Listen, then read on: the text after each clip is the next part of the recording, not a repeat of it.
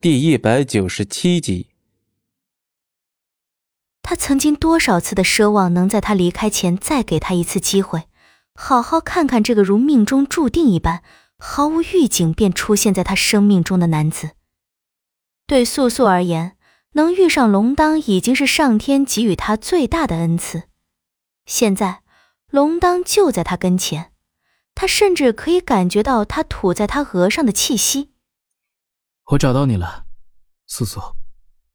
素素瞳孔有一瞬间的放大，他一开口什么都没有问他，只是这样一句简单的话语已足够让他为他心疼。他是纠结的，他想就这样自私的占有龙当，可他却不得不担心日后他会为他带来的伤害。他伤了他太多次，他再也不要让他因自己而受伤，他怎么舍得？素素撤掉自己的视线，顺着自己的心意有何后果？他已深深的体会到，在无数次的受伤后，他也终于想学聪明一次，不伤害自己，更不要去伤害他人。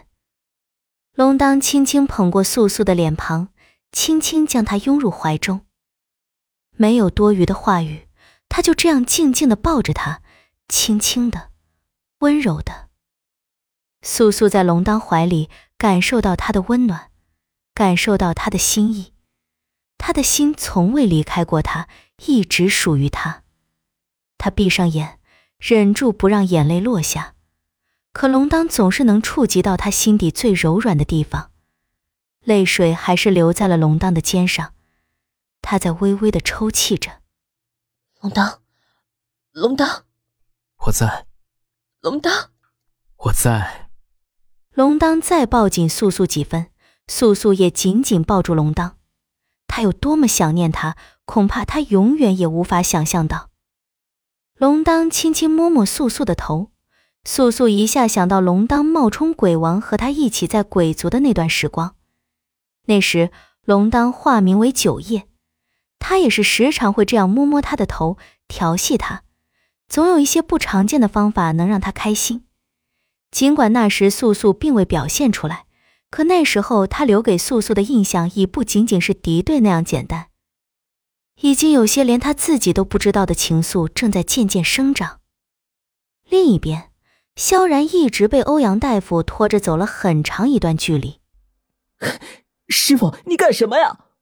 这是欧阳大夫解开萧然的穴道后，萧然说的第一句话。不出意外。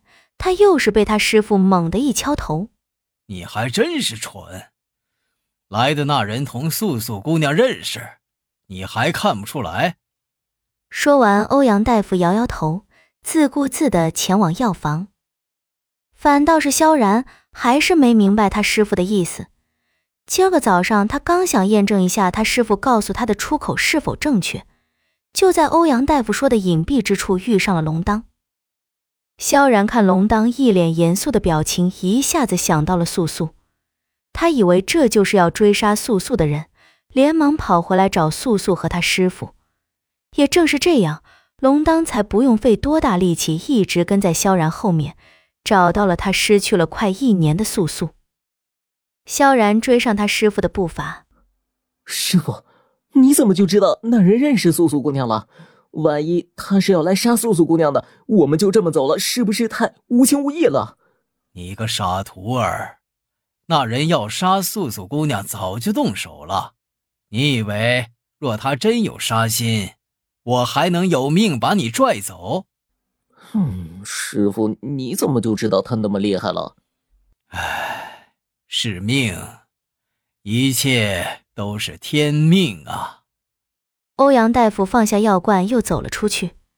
前脚刚踏出药房，就扔下一句话来：“别跟着我。”萧然立马顿住脚步，哦了一声。一直到夜幕降临，素素也没有回到草屋。他和龙当一直静静坐在他被萧然救起的那条小河边。素素想开口问问肥肥的情况，可机智如龙当。也许他就是在等他开口询问，然后借机诱他回妖族。不过这个想法在素素脑中只停留了一瞬，毕竟当初他离开妖族时，龙当一言也未发。本集播讲完毕，感谢您的收听，我们精彩继续。